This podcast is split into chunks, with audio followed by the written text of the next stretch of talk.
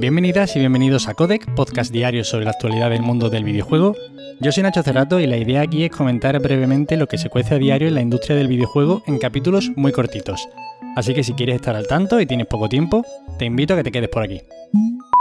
Y hoy tenemos que empezar hablando de Twitch, y es que ya sabéis que se ha producido una filtración, un hackeo masivo de muchísimos datos de la plataforma. No voy a entrar aquí en detalle porque no creo que sea el podcast. Por ejemplo, en Mixio también de cuando lo podéis escuchar y allí lo explicarán perfectamente.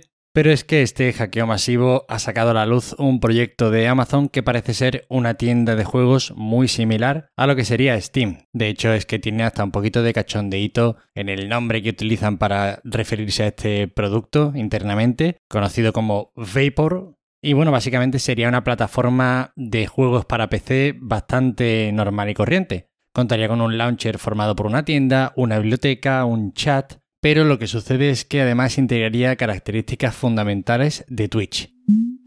Y seguimos hablando de Amazon y es que tiene toda la pinta de que van a apostar con más firmeza por el sector de los videojuegos tras el enorme éxito que está cosechando New World. El MMO sigue yendo como un tiro, alcanzó el martes de hecho un pico de 900.000 jugadores simultáneos, pero bueno, es cierto que sigue con problemas y con cierta necesidad de mantenimiento, que han dicho además que va a ir para largo. Andy Jassy, el CEO de Amazon, el que sustituyó a Jeff Bezos, apuntaba todo esto en una entrevista para Bloomberg, en la que comentaba que quizás la compañía priorizaría incluso este sector por encima de otros canales de entretenimiento como podrían ser el cine o la música. Desde luego yo no supe ver venir lo que está haciendo New World, me parecía un juego feo, también es que yo soy muy superficial probablemente, y entre que no estoy yo ahora para MMOs y que el juego no me atraía ni en lo visual ni en lo que proponía, pues no le veía yo mucho recorrido y vaya exitazo estaba resultando ser.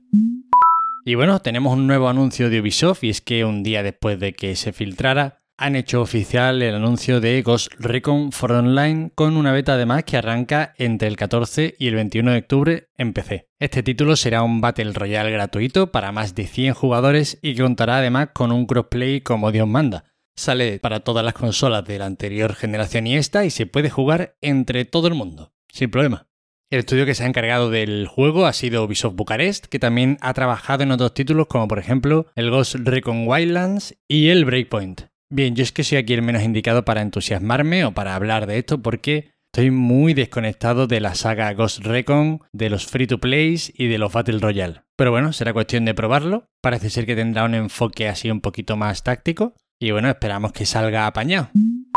Y para acabar hoy, una noticia un poquito triste y es que Rockstar ha borrado de su lista de juegos Agent, la aventura que anunció ya hace muchísimo durante el E3 de 2009 para PlayStation 3.